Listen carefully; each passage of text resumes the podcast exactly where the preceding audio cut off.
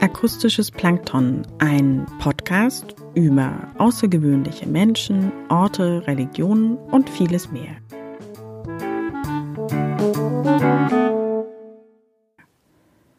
Biografisch, fiktiv oder persönlich.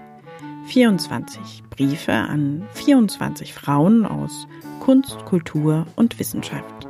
Subjektiv ausgewählt, geschrieben und gelesen von Theresa Alt.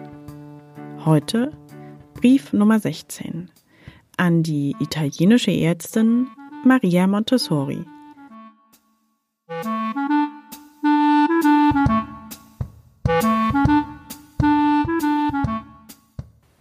Rom, den 16. Dezember 1907.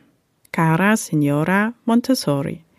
Wie geht es Ihnen nach dieser aufregenden Zeit? Ich hörte von ihrer optimistischen Rede bei der Eröffnung der Casa dei Bambini in San Lorenzo, in der sie nun die sozialen Rechte der Kinder ansprachen und dabei auch betonten, dass es wichtig sei, als Lehrer das aus den Kindern hervorzuholen, was in ihnen bereits steckt. Soweit ich es verstanden habe, geht es ihnen darum, Kindern im Spiel Wissen beizubringen, beziehungsweise sie durch das Spiel zu fördern und das mit allen Sinnen. Ein Bekannter erzählte mir von der Eröffnung, da er selbst vor Ort war, und ihm blieb ein Satz von ihnen besonders im Gedächtnis. Hilf mir, es selbst zu tun. Als Motto für die Kinder, und das wiederum solle bedeuten, wenn die Lehrer nicht benötigt werden, geht ihr Konzept des selbstständigen Lernens auf. Es geht ihnen wohl darum, das, was im Kind an Talenten und Interessen bereits vorhanden ist, als Pädagoge oder Elternteil hervorzuholen und zu erwecken. Welch revolutionärer Gedanke. Die Kinder sollen Freude am Lernen haben und in ihrem eigenen Rhythmus und den eigenen Interessen folgend gefördert werden. Es ist faszinierend, dass sie die Selbstständigkeit der Kinder und das Selbstvertrauen so sehr integriert haben. Das ist ein völlig neuer Ansatz. Aber ihre Experimente in den Kliniken geben ihnen recht. Ich konnte es kaum glauben, als ich davon gelesen habe.